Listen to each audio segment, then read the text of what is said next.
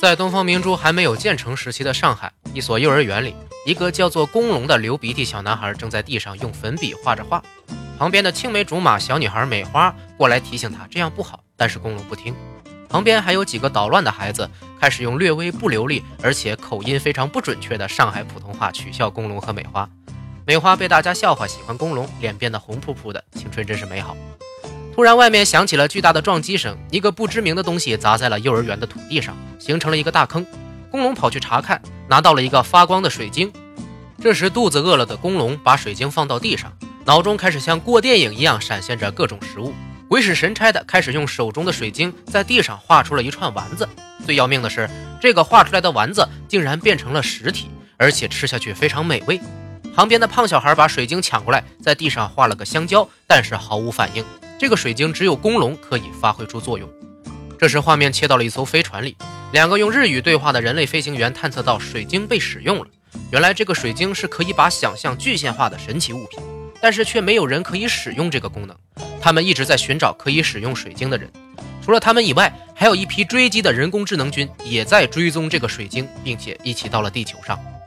就在公龙不断地画出食物给大家吃的时候，天上响起了防空警报。出现了大量高科技的飞船，开始进行破坏，目标就是公龙手上的水晶。之前出现的两个人类飞行员击毁了攻击公龙的人工智能机器人，保护了他们，并且开启了双方翻译系统进行交流，希望公龙可以使用手中的水晶帮助他们。但是公龙呆滞的眼神和脑中混乱的思维表明，他根本不知道飞行员说的是什么意思，让飞行员非常头疼。更多的人工智能机器人追了过来。叫做修梅尔的飞行员骑着小三轮，带着公龙和美花与机器人们开始了激烈的极品飞车小象追击战。修梅尔用光了子弹，被机器人逼到绝境，打飞到了一边。这时，修梅尔的战友另一个叫做赛的机器人飞行员从天而降，用人形陀螺式枪法击毁了几个人工智能军，耍了一回帅，但是没有防住天上掉下的炸弹，被炸的只剩下了一个头。公龙和美花马上就要被人工智能军杀死。修梅尔拼死用自己的战斗服挡住子弹，把两个孩子护在身下，但是支撑不了多久。此时，流着鼻涕的公龙想起了喜欢的美花，还有自己在电视上看过的变身战士对付坏人的画面，用水晶画出了蒙面超人的战斗服，开始使用匪夷所思的超能力击毁了眼前的敌人。修梅尔看着眼前不可思议的公龙，只能发出了感叹。但是在人工智能军巨大战舰的攻击下，公龙被打飞，战斗服也被打坏了。修梅尔要求公龙画出导弹来打击敌人，但是公龙没见过导弹，根本不知道怎么画。眼见敌人要放出大招，修梅尔着急地抓住公龙的胳膊，在地上画出了一个导弹，击毁了巨大战舰。但是公龙却因被迫画出自己不认识的东西，大哭不止。战斗结束了，修梅尔和赛向孩子们说出了来龙去脉。原来两位飞行员来自三百年后的地球，因为过于依赖人工智能的力量，导致未来的人类失去了生殖能力。并且和人工智能发生了战争，所以他们穿越到这个时代来寻找孩子的创造力，希望可以通过这个时代的孩子运用水晶的力量来拯救未来的人类。这个被选中的孩子就是公龙。公龙沉默了一下，愉快地接受了邀请，画出了一条彩光大龙，并且帮赛大叔画出了一个新身体。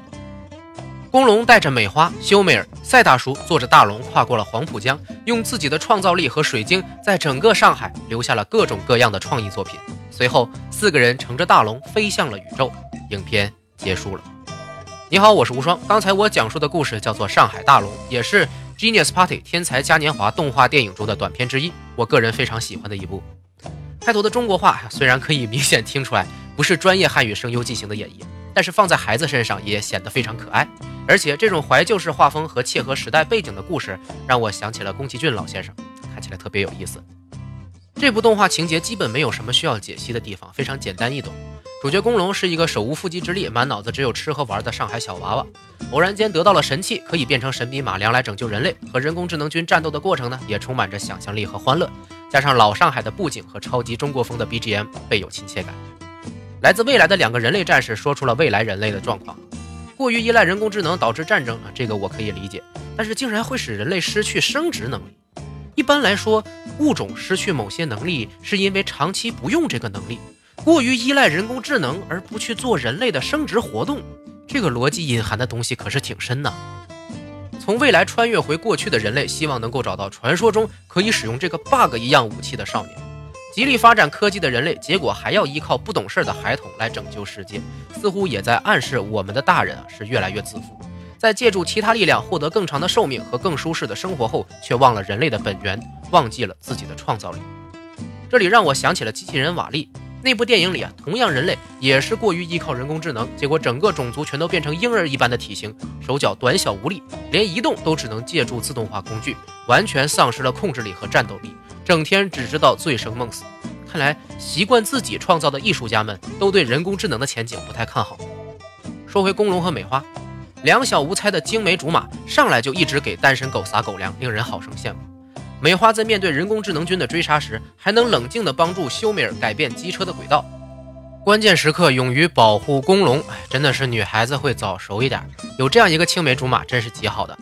公龙从一开始的不懂事爱哭鬼，到变身为正义战士抵抗敌人，到最后愉快地接受了拯救世界的任务，短短二十分钟却让观众见证了孩子的成长。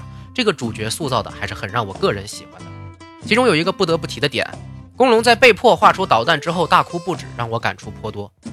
大人们呢，总在宣传孩子是什么祖国的花朵，要保护他们的创造力。但是真到了需要选择的时候，大人往往不会把决定权交给孩子，而是自己用所谓的理性和经验来代替孩子做决定。口口声声说保护创造力的人，却在关键时刻扼杀了创造力。这是每个大人都在做的事儿。往往经历过这种被剥夺创意经历的孩子，长大后还会重复相同的事情，剥夺下一代孩子的创造力。所谓创造力，是看似反常或者无法理解，但是却可以推动物种向前实际发展的力量。据科学研究表明啊，十二岁之前的孩子记忆力和创造力都是最佳状态，之后随着年龄增长，这些能力在不受训练的条件下却会逐渐减弱。这是多么讽刺！用经验活出的人生，却意味着创造力的缺失。我们平时所知道的常识，真的都是最佳方案吗？至少作者和我明显不是这样认为的。正因为可以勇敢地违反大众常识，创造力才显得如此珍贵，才让未来的人类穿越时空来拼死保护。不光是孩子，很多持有创造力的大人啊，却被视为疯子和神经病，不受重视，甚至被隔离。那么，当所有人类的想法和思维都一样了，才是对的吗？把所有都交给不会出错的人工智能，就是最好的发展了吗？结果不言而喻。公龙这个孩子看起来呆呆傻傻的，但也许就是这种单纯的孩子，才最适合使用这么危险的武器。如果换作是想法多一点的人，不知道会用自己的意淫画出什么可怕的东西来。单纯善良的创造力，才是未来的人类所渴望的、所允许的。最后，公龙带着美花飞向了未来。而不是选择使用这种强大的力量，在自己的世界为所欲为，毫不犹豫的，或者说是未经思考的，舍弃了康庄大道，走向了最沉重的荆棘之路，让童心最后闪耀了一次光辉。这部作品的 BGM 也都非常有意思，尤其是用中文演唱的英雄曲，颇有上世纪动画的影子，满满的怀旧感和趣味，和动画一起分享出去吧，非常有逼格。关注无双漫谈微信公众号，发送“大龙”两个字，即可获得动画的高清片源以及全套的 BGM 原声大碟。如果你是一个有品位的人，千万不要错过。最后呢，还是每篇小话题：你印象中最有创造力的自己是什么时候呢？期待你的留言和分享。今天内容就到这里，下期再见。